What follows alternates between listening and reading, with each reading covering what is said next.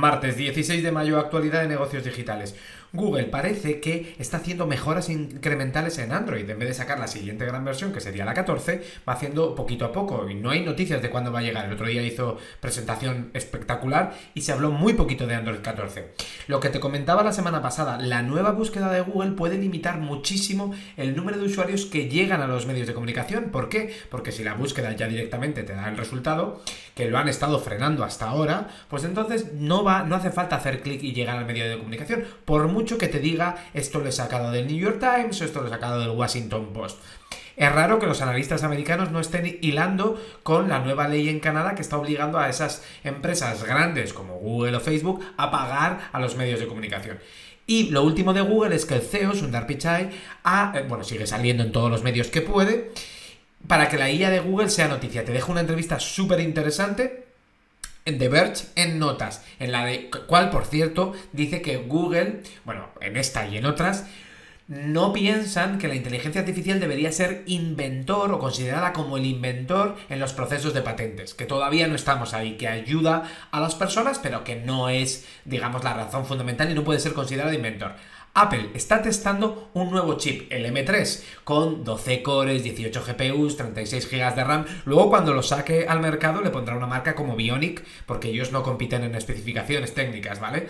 Y luego va a lanzar las gafas como no suele hacer lanzamientos. ¿Por qué? Porque va a lanzar un prototipo en el que tiene un pack de batería externo que parece que no es el resultado final y empezará en modo experimental, que normalmente es un producto ya cerrado, que no lo hacen ellos los primeros y que barre el mercado. En, este, en esta parece que está intentando aprender de los usuarios. Veremos, el, el, CEO y bueno, el fundador de Oculus, Coceo, en 2014, eh, ha dicho que las gafas son la leche Recuerda que Oculus en 2014 fue, fue comprada por Facebook y él se fue, el bono de Palmer se fue en 2017 de la empresa. Microsoft quiere que Bing sea el buscador por defecto en Firefox. Que dices tú, hombre, claro, yo también lo quiero, ¿no?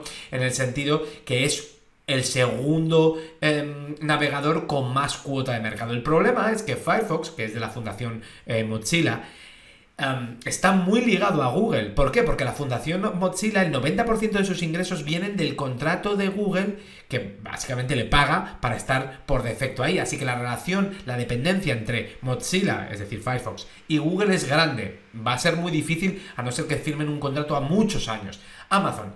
Las ventas de productos frescos, recuerda que compró Whole Foods, que es una cadena americana de fresco, que, lo de verduraría ya ha caído en desuso, son el 90% de la tienda en tienda física. Es decir, Amazon lleva años y años intentando llevar toda la parte de fresco al online y no lo está consiguiendo.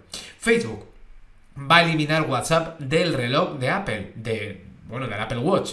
Y lo va a lanzar en, en Wear OS, que es un sistema operativo propio de Android.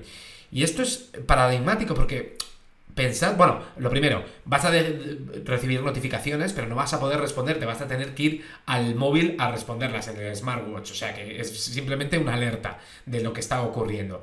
Entonces yo me pregunto, ¿qué me he perdido aquí? ¿Es la venganza de Facebook por todo lo que lleva haciendo Apple en privacidad que le ha rebanado los tobillos a Facebook en cuestión de ingresos? ¿O qué ha pasado? En el resto de la industria, OpenAI va a presentar 70 nuevas funcionalidades y la, capacidad de búsqueda en la web para resultados, eh, digamos, de los últimos tiempos, es decir, ya sabes que si le preguntas algo de hace unos meses o de unos días, eh, no te va a contestar bien porque está capado a hace unos años. Y, pero solo para los usuarios de pago, no te vengas arriba.